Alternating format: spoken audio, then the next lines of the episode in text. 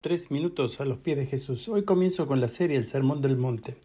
Mateo 5:13 al 16 Jesús habla directamente a las personas que estaban escuchando y les dice dos cosas muy llamativas. Primero le dice, ustedes son la sal de la tierra. Luego les dice, ustedes son la luz del mundo. Hay una descripción para estas dos cosas. Y me preguntaba yo, ¿qué quiere decir Jesús con respecto a que somos la sal de la tierra?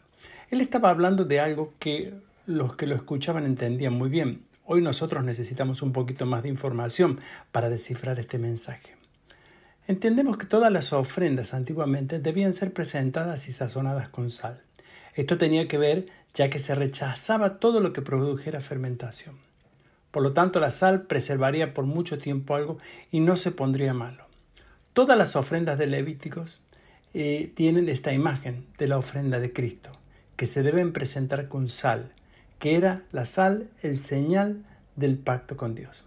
La sal era el símbolo de los hijos de Dios y Jesús usa justamente este ejemplo para decir, la sal que da sabor agradable a los alimentos es el símbolo de los hijos de Dios, cuya vida y testimonio deben ser llenos de sabor y atractivo.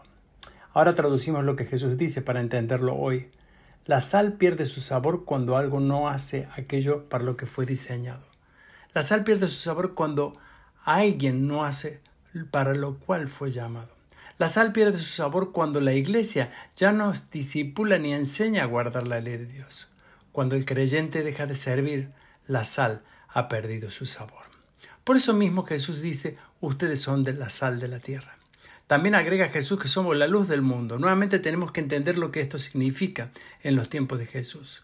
La luz que se usaba antiguamente eran lámparas de aceite para que alumbraran a los que tenían y debía ponerse en un lugar alto. Si no se ponía en un lugar alto no tenía mucho sentido. De la misma manera Jesús dice que somos luz, pero no solo porque brillamos, sino porque somos luz por la razón de lo que hacemos, servimos y beneficiamos a otros. Es decir, el combustible de nuestra luz es lo que hacemos. Mateo 5:16 dice, hagan brillar su luz delante de todos para que ellos puedan ver las buenas obras de ustedes y alaban al Padre que está en los cielos.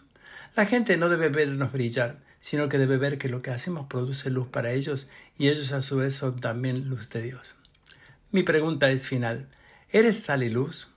Creo que esta es una buena pregunta y que merece una respuesta luego de meditar en nuestros caminos.